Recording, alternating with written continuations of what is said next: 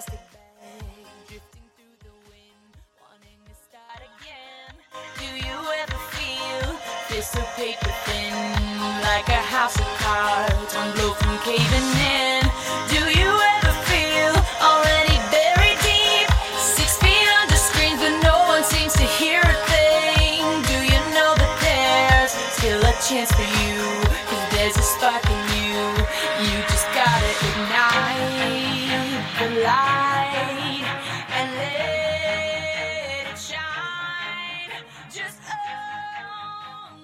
亲爱的听众朋友们，大家好，欢迎收听本期的小薛说营养，我是本期节目的主播小薛女士。今天我为大家带来的课题叫做“我们最容易忽视的通路——食道”。食道作为食物进入人体的必经之路，也是唯一的通道，常常被忽视。但如果失去了食道，进食将成为一种奢侈，甚至是痛苦。那么，保护食道就显得尤为重要。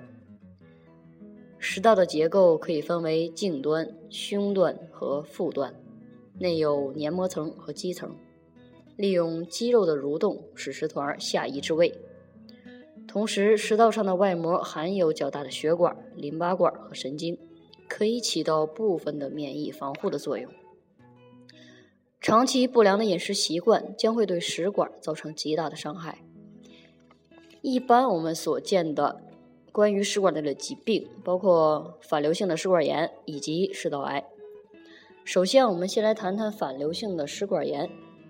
反流性的食管炎是指呢，由于食管下端括约肌松弛而致胃内的食物反流到食管而引起的一种食管严重的病变。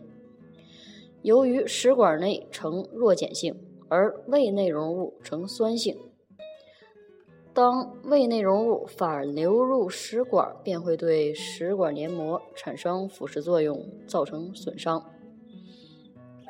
反反复复，长此以往。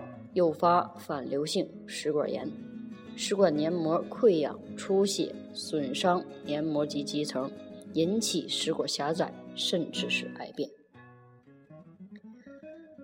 食道癌呢，是一种极易发生恶性肿瘤，比如我们经常食用过烫的食物、刺激性的食物，都有可能诱发食道癌。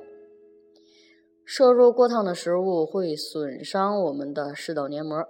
虽然损伤后的黏膜可以自动修复，但是长期反复也会对食道造成严重的损伤，致使食道癌的发生。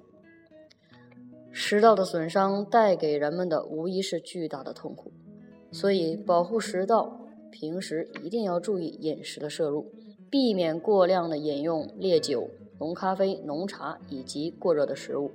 同时还应该多摄入一些高蛋白的食物，减少高脂肪食物的摄入，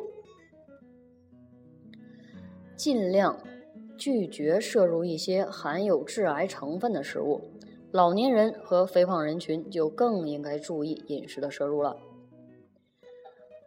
不让食道再受忽视，保护食道从规范饮食做起。好了，今天的小薛说营养到这里就结束了。感谢您的收听，我们下期节目再见。